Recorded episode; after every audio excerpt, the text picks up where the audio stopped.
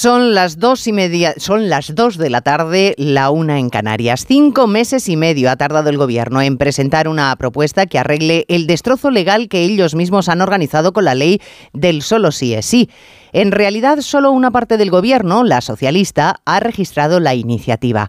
A día de hoy, el Partido Socialista necesita los votos del Partido Popular para sacar la modificación adelante. Y no obstante, lo primero que ha hecho el portavoz parlamentario socialista Pachi López esta mañana es decir que con los populares no se negocia nada. El 22 de noviembre de 2015, Pedro Sánchez prometió, he vuelto a la política para liarla, y es de lo poco que está cumpliendo.